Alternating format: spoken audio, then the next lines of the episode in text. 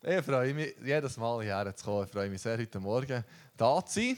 Ähm, der Rest der Familie ist daheim ähm, im Bett mit Fieber und mit Husten. Denen geht es nicht so gäbig. Die Tochter ist mitgekommen, genau. Jetzt ist sie auch ins Kinderprogramm verschwunden. Das ist eine super Sache. Ja, die ist die einzige, die noch einigermaßen vorgesehen Darum, ich gehe auch am Schluss wieder relativ tiefig für denen zu helfen. Aber mir geht es super, darum habe ich da keinen Grund, daheim zu bleiben. Gell? genau, ja, gell? Nein, nein, mir geht super. Ich bringe eine Predigt, die ich vor drei Wochen in Spielsack hatte. Und ich hatte das Gefühl, die, ähm, eigentlich ist die noch gut. So, habe ich das Gefühl, zu mir. Es ist, das ist das Lustige. Das klingt jetzt mega doof. Das klingt jetzt mega doof, das so zu sagen. Aber nein, es ist wirklich fast ein arrogant. Aber es, das Lustige war, die Predigt predigt und dann dachte ich, ja, ja, gut und recht. Dann habe ich am Donnerstag die Kleingruppe gekannt. Im Kleingruppe besprechen wir ja die Predigt. Besprechen. Dann hat mein Vater die Predigt auf eine Art verteuft, dass sie mir angesprochen hat. Also mehr, als wenn ich es selber predigt. Dann habe ich leck, das war ja wirklich noch gut. also, mich, also mehr nicht nur das, sondern mehr, also es ist ja wirklich gut, dass Gott etwas in meinem Herz macht mit dem. Darum probieren wir das jetzt hier auch. Es tut mir leid für alle, die es schon im Livestream haben geschaut Und wir probieren ab dem Sommer in einen anderen Rhythmus zu kommen, dass wir, dass wir Themen, die wir hier haben, gleichzeitig auch die Spiez haben. Dass, wenn ihr hier zu Predigt kommt, dass ihr das nicht müsst nachschauen von Spiez und gleichzeitig, wenn ihr Spiez schaut, dass ihr nicht wisst, in zwei Wochen kommt es hier. So, genau, wie wir jetzt ein bisschen mehr kommen. Wir, wir probieren das, dass es meistens so ist. Ich kann es nicht ganz garantieren, aber das Ziel ist, dass, wir dort, ähm, dass es für euch mehr Sinn macht. Ist gut. Wir geben uns Mühe. Italienische Neurophysiologen wollten das Verhalten des Affen und mit dem auch herausfinden, wie das Verhalten des Menschen ist. Und haben Makakenäffchen untersucht. Die sehen ungefähr so aus. Genau. Und haben denen so das Hirn vermessen, gell, da, wie sie das irgendwie können, mit diesen ganzen Kabel und so. Und haben eigentlich schauen, wie die Bewegung planen. Und dann hat der Forscher in der Mitte hat so Weinbeere gehabt, hat der Forscher ein Weinbeere genommen und gegessen. Und ein bisschen später ist eines von diesen Äpfeln gekommen, hat das Weinbeere genommen und gegessen. Und in dem Moment hat es im System, weil irgendwie das Hirn etwas hat angezeigt, dass die Forscher herausgefunden haben, dass in diesem Hirn etwas abgeht. dann haben sie das weiter beobachtet und haben gemerkt, dass die Affen einander und der Mensch nachher Affen.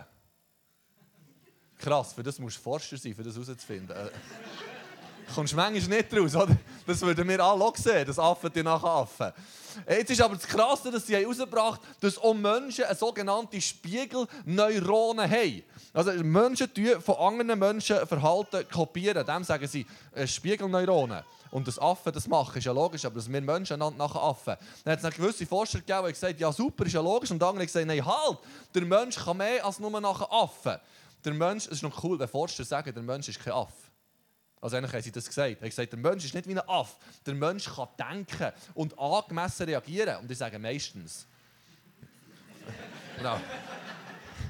Manchmal sind wir schon drinnen, bevor er denkt. Und wir haben etwas nachgegafft. Aber zum Glück, zum Glück haben wir so Spiegelneuronen. Niemand von uns könnte reden, niemand von uns könnte Velo fahren, niemand von uns könnte Ski fahren, wenn wir nicht abschauen könnten. Darum es hilft brutal, dass wir abschauen, dass wir kopieren können.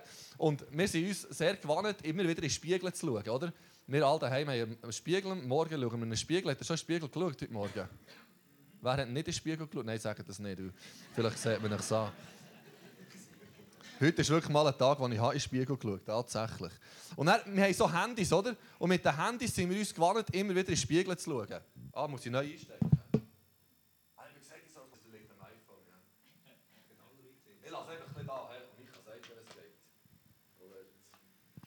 Jedenfalls sind wir uns gewohnt, so in Spiegel zu schauen. Und mit dem Handy, mit den Smartphones, gell, hast du immer wieder sehr schnell dein eigenes Gesicht oder Gesicht von anderen.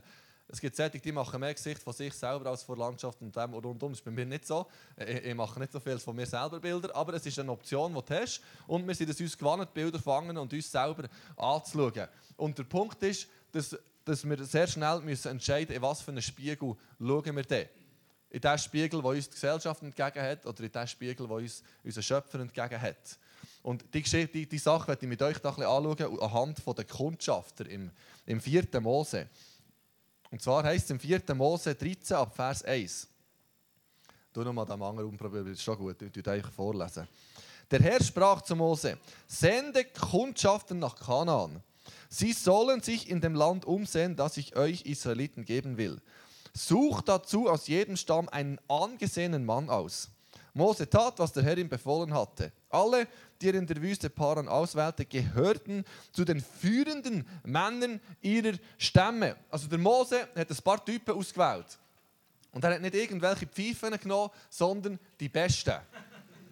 Das heisst, ausgewählte Männer aus ihren Stämmen, sie waren wahrscheinlich nicht Stammesoberhäupter, aber vielleicht Söhne der Stammesoberhäupter, das haben begabte, gute Männer müssen sein, die etwas auf dem Kasten hatten, weil sie eine Aufgabe vor sich hatten. Sie haben 40 Tage lang müssen irgendwo durch die Wüste schalten, also ja, durch ein verheißenes Land und wieder zurückkommen. Die mussten einfach mal fit sein. Zudem mussten sie müssen schlau sein, sie mussten, müssen wissen, wo ist es gefährlich, wo ist es nicht gefährlich.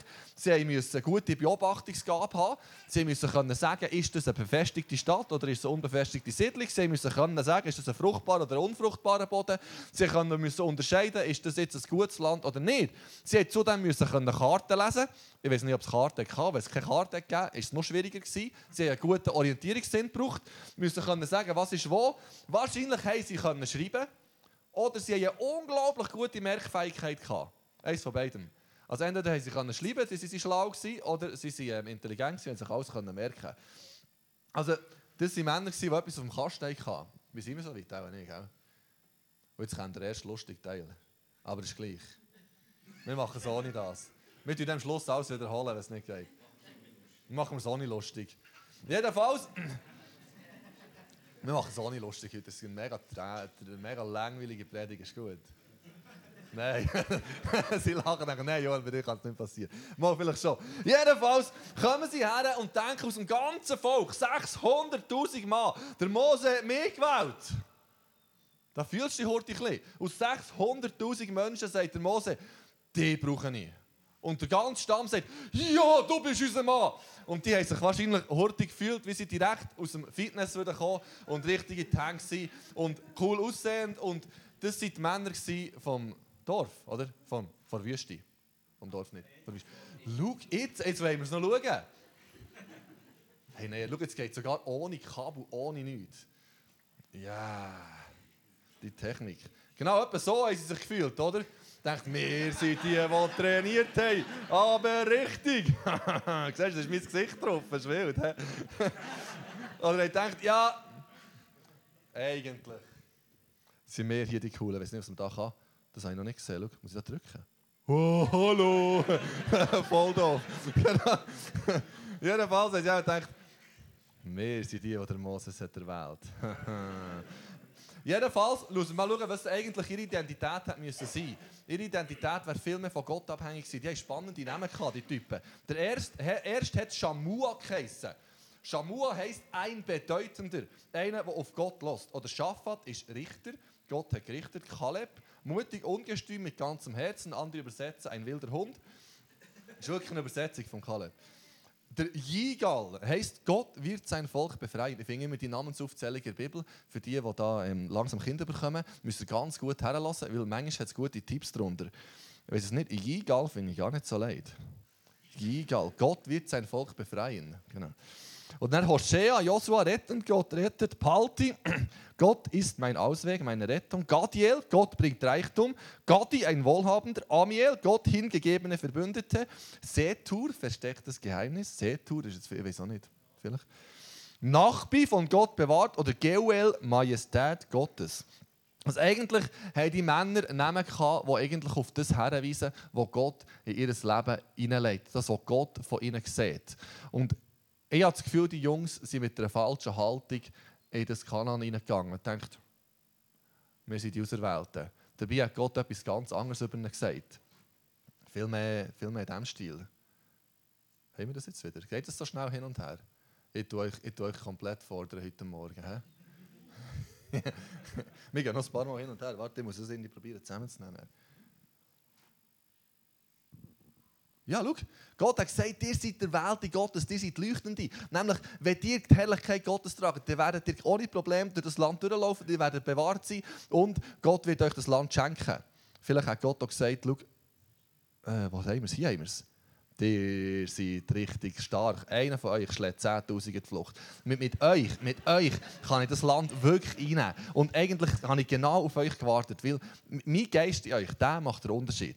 Das wäre eigentlich viel mehr die Haltung, sie hätten müssen das, was Gott von ihnen sagt und nicht das, was sie über sich selber denken.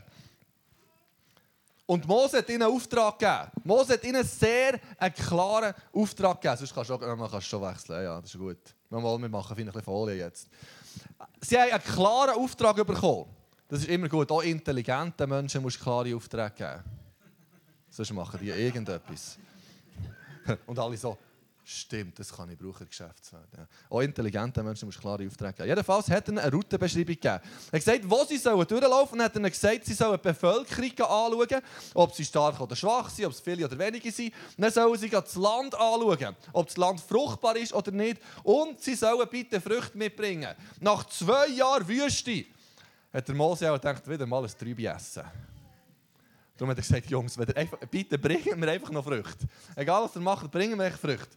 Und dann sind sie losgegangen. Sie sind 480 Kilometer in Norden und 480 Kilometer wieder in Süden. Also ungefähr 1000 Kilometer ohne Zickzack. Innerhalb von 40 Tagen gibt 25 Kilometer pro Tag. Die ersten 3, 4, 5, 6 Tage würden die meisten von uns lachen und sagen, easy. Aber nach so zwei, drei Wochen jeden Tag 25 Kilometer laufen, Irgendwann verleidet es dir.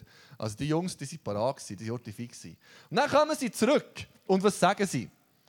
Sie haben eigentlich den Auftrag sauber ausgeführt. Sie haben nämlich zuerst gesagt, wir haben gemacht, Früchte haben wir gebracht. Hier Moses, haben ihm da, gell? Schwere Früchte waren gute Früchte, haben Moses seine Früchte gebracht. Ich weiß nicht, ob er einen Konfi daraus gemacht hat oder so gegessen, aber sicher Freude daran gehabt. Und dann haben sie ihm gesagt, das Land ist gut. Die Route sind wir abgelaufen, wir haben alles gesehen und haben sie gesagt, sie haben eigentlich den Bericht umgekehrt zu dem, was der Mose die Auftrag gegeben hat. Zuerst haben sie gesagt, das Land ist gut. Moses, es ist Milch und Honig, wie du hast gesagt. Es ist, es ist das beste Land, das wir je haben gesehen. Schau mal die Trauben, die wir hier mitbringen. So ein gutes Land gibt es zwischen ihnen. Mose, genau dorthin, dorthin müssen wir. Aber dann sagen sie, wir haben ja das Volk dort angeschaut, wir haben die Bevölkerung angeschaut und sagen, es sind mächtige Völker. Sie haben gesagt, wir haben die Anakiter gesehen. Und sie haben genau beschrieben, wo, an welchem Ort von Kanan welches Volk lebt. Die das genau unterscheiden und gesagt, die sind nicht irgendwie so Dorfbewohner, sondern die haben richtige Städte. Das sind bewaffnete Leute. Und dann kommen sie äh, am Schluss zu ihrer Schlussfolgerung im Vers 33. Die Anakiter, die wir getroffen haben, sind Riesen. In deren Augen waren wir klein wie Heuschrecken. Bis hier kein Problem. Aber der nächste Satz gibt mir zu denken. Und so haben wir uns auch gefühlt.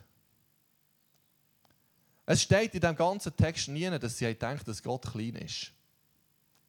Aber es steht, dass sie sich selber als Heugümper gesehen. Und das hat unter anderem am Schluss verhindert, dass sie das verheißene Land eingenommen haben.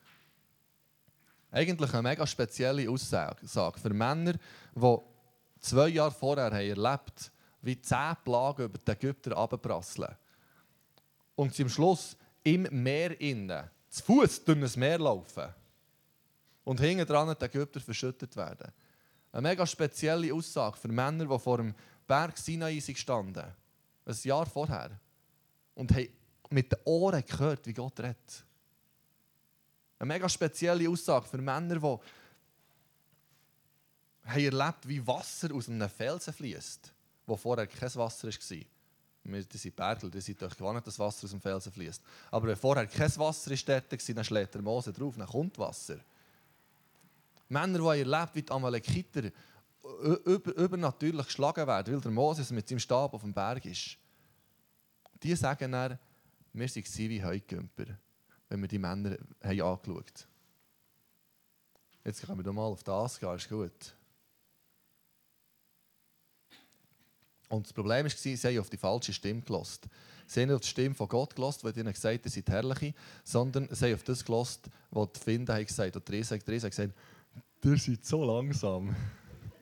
Ihr müsst sicher nicht in unser Land reinnehmen. ihr kleines da Wüstenvolk nehmen. Ihr seht so komisch aus. Aus unseren Augen seid ihr so klein. Sicher nicht ihr in das Land reinnehmen. Und Theresa hat gesagt, so wie ihr aussieht, Nein, so komisch die Wüstenbewohner. Da die Wüstentiger, die müssen sicher nicht meinen, sie müssen unser Land reinnehmen. Nein, nein, nein, nein. Sie gesagt, wir machen euch kaputt. Wenn ihr hierher kommt, dann gibt es kein Morgen mehr für euch. Sie haben völlig auf die falsche Stimme gelost. Eigentlich hätten sie viel mehr auf das müssen hören, was Gott ihnen sagt. Nämlich, die sind tatsächlich herrlich, die tragen die Herrlichkeit Gottes. Schau, du tust mir die, nehmen wir fahren weiter mit dem, wenn wir hier sind. Die tragen die Herrlichkeit Gottes. Die sind eigentlich Sättige, die auserwählt sind, für das Land einzunehmen. Gott hat gesagt, schau, einer von euch, einer von euch schlägt 100 Tiere zur Flucht. Weil Gottes Geist in euch ist, ist das kein Problem. Die sind nämlich königlich. Schau mal, das ist jetzt auch noch schön. Gell? Das wirkt noch gut. Hä? Gell? Das ist das, was Gott über ihn hat gesagt. Schau, gibt es ganz viele Könige da? Ja, es gibt immer nur einen, oder wie? Jedenfalls, schau, haben wir noch einen anderen. Ja, das ist schon noch flott. Hey, schau, dann machen wir noch einen König, eine Königin, siehst Das ist eigentlich das, was Gott über ihnen hat gesagt. Und sie haben völlig auf die falsche Stimme gelassen. Das ist ein mega Unterschied, ob du das so siehst. Ja, Gott sieht mich als König, der das Land kann einnehmen kann, als berufen, als einer, der so unter dem Geist Gottes ist es einer wie 100 ausgesehen. Das ist ja krass. Und Gott hat ihnen vielleicht auch gesagt, wir schaffen das zusammen, das ist cool, die schaffen das. So, genau, dann kannst du noch Brille wechseln, glaube das weiß ich nicht genau. Ah, oh, schau jetzt, das sind meine letzten Bilder. Aber sie haben auf die falsche Stimme gelassen. Und ich gesagt, dir, dir könnt sicher nicht das Land hinein. Dabei wäre Gott nebendran gestanden und gesagt, mal sicher könnt ihr das. Die verstehen die Logik. Eigentlich haben sie eine krasse Wahl gehabt. Sie haben gewusst, das Land ist verheißen. Das ist klar Gott hat gesagt, das Land ist verheißen. Und das riesengroße ist eigentlich auch nicht eine Überraschung. Das Land war verheißen, Riesen sind gross. Das ist auch nicht irgendwie äh, überraschend. Aber ihre Schlussfolgerung aus dem ist, wir können das Land nicht einnehmen, wir sind zu klein und wir sind zu schwach. Statt dass sie hat gesagt, ja, Gott hat das Land verheißen und Riesen sind tatsächlich gross, sie waren noch nie kleiner. Gewesen. Und sie sind noch, größer geworden. Dann später beim David hat es noch Sättig gegeben mit sechs Zehen und sechs Fingern pro, pro Hand. Nicht zusammen. Genau, das andere gibt es bei Schreiner auch. Aber er, das war jetzt wüst, sorry. Das ist dann nicht der, der, ähm, der, der, der, ähm, der wie heißt der? Der Pastor von Interlaken. Der hat ihm doch immer so Hallo gesagt. Wenn er Hallo sagt, kommen nur so zwei Finger. Was der er, Gerber Ernst, ja. Wunderbarer Mann Gottes, aber mit zwei Fingern weniger. Jedenfalls, Gott hat gesagt, das Land ist verheißen, die Riesen sind gross, keine Überraschung. Und eigentlich hätten sie müssen sagen, weil Gott gross ist, muss er riesig sein in uns, um das Land einzunehmen. Und dort ist der springende Punkt. Sie haben sich selber als Heugümper gesehen. Und darum haben sie das Land nicht eingenommen. Und die Größe des Ries ist eigentlich nur ein Beweis für die Größe von Gott in unserem Leben. Wenn wir alle begegnen so Riesen. Weil wir alle haben irgendwo etwas, was Gott uns hat verheißen hat. Ein Land, das er hat verheißen Im Geistlichen, aber auch im Natürlichen, im Geschäftsleben. Etwas, wo Gott mit uns Schritte gehen will. Und die Verheißung ist da. Aber da können wir immer Riesen. Begegnen euch auch ständig Riesen. Die haben manchmal sechs Finger und manchmal sind sie gross und manchmal sind sie komisch. Und sie sagen einem immer das Gleiche. Sie sagen gern, du, wie die komischen da Bilder, oder? Sagen immer, du musst sicher nicht kommen. Hier bin ich der Chef, hier bin ich der Boss. Aber die Größe des Ries ist eigentlich nur ein Beweis der Größe von Gott in uns. Und der springende Punkt ist, dass wir uns nicht als Heugümper sehen sondern als Heugümper, die Gottes Kraft in sich haben. Und für euch gibt es, das ist im Oberland, kannst du sagen, das sind Heugümper, oder? Darum heissen die Scheiben ja so. Weil sie Heugumpen, weil sie Christus in sich tragen. He? Das ist ein positives Heugümpertum. Und das Krasse ist, es hat so einen Einfluss, mit wem wir uns umgeben. Die zwölf Kundschafter kommen heim. Zwei davon glauben, wir können das Land einnehmen und zehn davon sagen Nein. Und das ganze Volk, 600'000 Mann mit Frau und Kind, also fast wahrscheinlich ein 2 Millionen Volk, sagen, ja, das, was die 10 sagen, das stimmt. Und haben gelost auf das, was die 10 negativen Stimmen haben gesagt. Das Volk hätte ja können sagen, nein, das, was der Kaleb und der Joshua sagen, das stimmt. Aber sie haben sich alle einlullen von dem Negativen, von diesen 10 Kundschaftern. Und durch das ist das ganze Volk nochmal 40 Jahre durch die Wüste gezettelt. Und es ist so wichtig, auf welche Stimme wir hören, welchen Spiegel dass wir uns herhaben. Es hat vorhin vielleicht lustig ausgesehen, aber eigentlich ist drinnen eine mega wichtige Botschaft. In welchen Spiegel schaue ich, als was sehe ich mich? Als das, was der Find sagt oder das, was Gott in mein Leben hineingelegt. Und manchmal tendieren wir dazu, dass negative Erfahrungen in uns etwas auslösen. Dass wir das Gefühl haben, das ist schon dann so passiert, also muss es auch das mal so gehen. Ich bin, als ich 14 war, als ich auf dem Bauernhof vom Onkel viel mitarbeiten und mithelfen und dann durfte ich Traktor fahren. Oder? Schon vorher, natürlich. Wie die das alle machen. und dann habe ich gewusst, wenn ich die Prüfung mache, dann darf ich nicht auf der Straße fahren. Und dann habe ich gesagt, gut, dann mache ich die Prüfung. Das hilft dem Onkel sicher mega, weil ich nicht mal einen Traktor auf der Straße fahren kann. Also kann ich auf der Straße fahren. Jedenfalls bin ich die Prüfung gemacht und ich war ein guter Schüler, gewesen, aber ich bin durchgefallen. Bei der Töffli-Prüfung. Das hat mich kaputt gemacht. Wirklich. 14-jährig. Ich bin dort durch die Tun gelaufen und dachte, nein, ich bin durch die Töffli-Prüfung. Und habe mir überlegt, wer alles Töffli-Prüfung geschafft von meinen Kollegen. ich dachte, nein, Joel, das kannst du nicht bringen. Wirklich nicht. Es war mir so peinlich. Gewesen. Und ich habe sie dann noch einmal wiederholt und dann sie bestanden. Aber ich hätte ja in dem Moment können sagen, Prüfungen sind nichts für mich. Es hat meine Identität definieren in Bezug auf Prüfungen. Sie hat gesagt, die Töffi-Prüfung habe ich vermiesen, also kann ich die Autoprüfung auch nicht und alle anderen auch nicht. Aber zum Glück habe ich das nicht zugelassen und gesagt, nein, nein, das ist jetzt mal einfach in die Hose gegangen, das darf mal etwas im Leben in die Hose gehen. Aber Gott schenkt mir schon Gnade, dass ich Prüfungen kann. Und zum Glück habe ich das geschafft, irgendwie, weil es noch eine Menge Prüfungen kam und eigentlich die meisten sind auch erfolgreich gegangen. Ähm, eine spannende war, als ich im Studium BWL studiert mal und er hat der Lehrer am Anfang Mathelehrer, oder? Im zweiten Semester steht er für ein Mathelehrer und sagt so, wer von euch hat den Gimmer gemacht? Und ich so, ich. Und ich bin in der Klasse. Dann hat er mich angeschaut und gesagt, du musst hier nie in die Schule kommen und musst auch nicht lernen für die Prüfung, die kannst du easy. Und wenn dir das der Lehrer sagt, ich dachte, gut, hier siehst du mich nicht mehr und lernen tue ich auch nicht. Es war in die Integralrechnung, ich musste googeln, was Integralrechnung ist. Das ist die Fläche unter der Kurve berechnen. Also, die Halbwertszeit von diesem Wissen war relativ tief bei mir. Aber jetzt, genau, ich musste googeln, was es ist, ich weiß nicht, wie es geht. Aber jedenfalls ist es um Integralrechnung gegangen und der Lehrer hat gefunden, der, der aus dem Gimmer kommt, der kann das, der ist denen voraus und da habe ich nichts gelernt. Oder? Safe nicht, wenn dir das ein Lehrer sagt. ja, genau. Ich habe nichts gelernt. Dann bin ich von dieser Prüfung gesessen, oder? Bin von dieser Prüfung, dann schaue ich das an. Erste Aufgabe kann ich nicht. Zweite Aufgabe, keine Ahnung. Dritte Aufgabe. Hey, wirklich ganz hinterst habe ich eine Aufgabe gefunden, die ich konnte. Und dann habe ich die einfach gelöst. Das ist ein guter Tipp. Bei Prüfungen mache ich einfach zuerst das, was du kannst. Das gibt dir ein gutes Gefühl. Dann habe ich das gelöst und dann habe ich einfach beten. ich habe gesagt, Jesus, ich habe das Gefühl, ich kann es. Ich bin, wie Kundschafter in die Prüfung. Ich dachte, ich habe trainiert, ich habe den Gimmer gemacht, ich kann das, oder? Genau. An denen habe ich keinen Plan, habe ich gemerkt. Und dann habe ich angefangen zu. Dann ist mein Herz zum Glück noch demütig geworden, rechtzeitig. Und ich habe gebeten und gesagt, Jesus, wenn das irgendwie besteht, ist nur wegen dir. Ich weiß nicht, was ich da soll schreiben soll. Ich habe irgendetwas geschrieben und am Schluss ist tatsächlich ein Fifi zurückgekommen. Aber als ich aus dieser Prüfung rausgelaufen bin, habe ich nicht gedacht, dass ich die bestanden habe. Wirklich nicht. Und wenn ist das eine Schule, wie dort, wo ich das Gefühl habe, ich kann es selber ist es vielleicht besser, wenn ich demütig werde und sage, Jesus, ich brauche dich auch hier. Auch genau hier brauche ich dich. Und dann wird der Riss viel kleiner. Wir stehen so in Gefahr, dass wir aus dem Negativen lernen, statt aus dem, was Gott immer über uns sagt. Gott hört nicht auf zu reden. Seine Botschaft uns gegenüber ist immer positiv. Aber wir sind so in Gefahr, wie in einem Rädchen zu drehen und sagen, ja, gestern ist es auch nicht gegangen, ja, vorgestern auch nicht und letztes Jahr ist es gleich ist es auch nicht gegangen. Und wir sind in so einem Rädchen von, von negativen Erfahrungen, statt dass wir das auf uns wirken was eigentlich Gott sagt.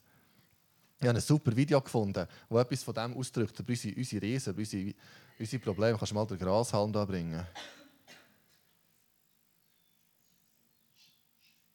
Genau, wenn wir von unser Problem anschauen, dann sieht es unheimlich gross aus. Sieht uns meistens so, wenn man Gottes Perspektive nimmt, merkt man, ah, das ist ja nur ein Grashelm. Das ist im Fall ohne Zeichen so. Aus Gottes Sicht ist, sind unsere, wir haben das Gefühl, das ist unheimlich. Das schaffe ich jetzt nie. Aber Gottes Perspektive ist ganz, ganz anders. Spannend ist ja der Kaleb. Das heisst, im Josua 14 sagt der Kaleb nach Rückblick, noch 40 Jahre später, 40 Jahre Wüste, sagt der Kaleb, ich war damals 40 Jahre alt. Mose, der Diener des Herrn, hatte mich von Kadesh Barnea als Kundschafter in dieses Land gesandt. Als ich ihm dann Bericht erstatten musste, war ich zuversichtlich, dass wir das Land einnehmen können. Merkt ihr wieder Josua Rett? Der hat sich nicht als Heugümper gesehen, sondern als Heugümper. Aber die Männer, die mit mir zusammen dieses Gebiet erkundet hatten, jagten dem Volk Angst ein. Ich dagegen vertraute ganz dem Herrn, meinen Gott. Josua hat ganz eine andere Haltung gehabt. Nicht, weil er grösser war, sondern weil er gewusst, Gott in mir, der ist gross. Und dann ab dem Vers 10. 45 Jahre sind vergangen, seit der Herr dies zu Mose gesagt hat. In dieser langen Zeit sind wir Israeliten in der Wüste umhergezogen. Heute bin ich 85 Jahre alt und noch, Achtung, genauso stark wie damals als Kundschafter. Ich habe die gleiche Kraft und kann immer noch kämpfen und Kriegszüge unternehmen. Ein 85-Jähriger. Also ich arbeite mit Senioren, ich mache Seniorenarbeit im CLZ und ich habe noch keinen 85-Jährigen gesehen, der das sagen könnte. Das ist übernatürlich. Aber es hat mit dem zu tun, was im Herz von Kaleb war. Der Kaleb ist dann, eins Jahr später ist er zum Josua gegangen und gesagt, Josua, ich habe dann die Anakiter gesehen, der zu Hebron oben. Und ich habe Gott gesagt, ich will, ich will das Hebron. Und geht zum, geht zum Josua her und sagt, Josua, gib mir jetzt das Hebron und ich werde die Anakiter vertreiben. Und so war es. Der Kaleb ist der, der die Anakiter höchstpersönlich mit 85 Jahren aus Hebron hat vertrieben hat später zur Stadt von David geworden. Unglaubliche Geschichte, weil die Wüste hat im Kaleb keine Wüste hinterlassen. Die 40 Jahre hat er kaputt machen Aber der Kaleb hat sein Herz bewahrt und immer noch das gehört, was Gott über ihn gesagt hat. 350 Jahre später, die Anakiten sind ja vertrieben worden vom Kaleb die sind dann zu den Philistern gegangen. Und dort hat es immer noch Anakiter gegeben. Und einer von denen steht eines, eines Tages dem Volk Israel gegenüber der Goliath. Der Goliath sagt genau das Gleiche, wie die doofen Riesen schon 300 Jahre vorher haben gesagt Und genau das Gleiche, wie unsere Riesen uns auch sagen. Der Goliath steht dort, gell? Und sagt, der kleine Israeliten, der hat eh noch nie etwas können, der hat uns schon mal vertrieben und sie müssen sicher nicht kommen mit einem kleinen Gott uns rein. In der Goliath ist dort und macht Gott fertig, macht die Israeliten fertig und all sie eingeschüchtert, all sie wie kleine, oder? Würmli und Heugümper hingen weg und dachten, wirklich recht. Wir sind wirklich nur Heugümper. Das ganze Volk mit dem Soll der König. All sie dort, wie Heugümper. Wie schon 300 Jahre vorher. Ist ja unglaublich. Genau die gleiche Geschichte, die sich wiederholt. Nur ein junger Bub, David, 15-jährig, kommt her und sagt: Was sagt der Anakita dort hinten? Hat er nichts gelernt vor 450 Jahren? Das war genau gleich. Und kommt im Namen von Gott und lädt den Ries ab. Weil etwas in ihm anders war. Weil er wusste, der Gott in mir, der macht den Unterschied. Und ich glaube, das ist, das ist immer wieder der Punkt in unserem Leben, in unseren Herausforderungen, dass wir einfach verstehen, was sagt Gott eigentlich über uns und was sagt Gott über die Situation. Das ist das, was in dieser Kleingruppe mir so ist eingefahren Und ich plötzlich habe gemerkt, ich habe tatsächlich so Riesen in meinem Leben, die ich falsch anschaue. Und ich völlig die falsche Perspektive habe. Und aus einer Opferhaltung komme und, und irgendwo aus dem, was die Herausforderung mir sagt, statt dass ich mal heute Pause machen und Gott reden was er über die Situation denkt, was er über Reis denkt, was er über die Herausforderung denkt. Und der Kaleb ist eigentlich noch spannend. Der hätte sich 40 Jahre lang Vorwürfe machen wieso das Volk nicht auf ihn und Joshua gelassen sondern auf die anderen 10 Heugümper.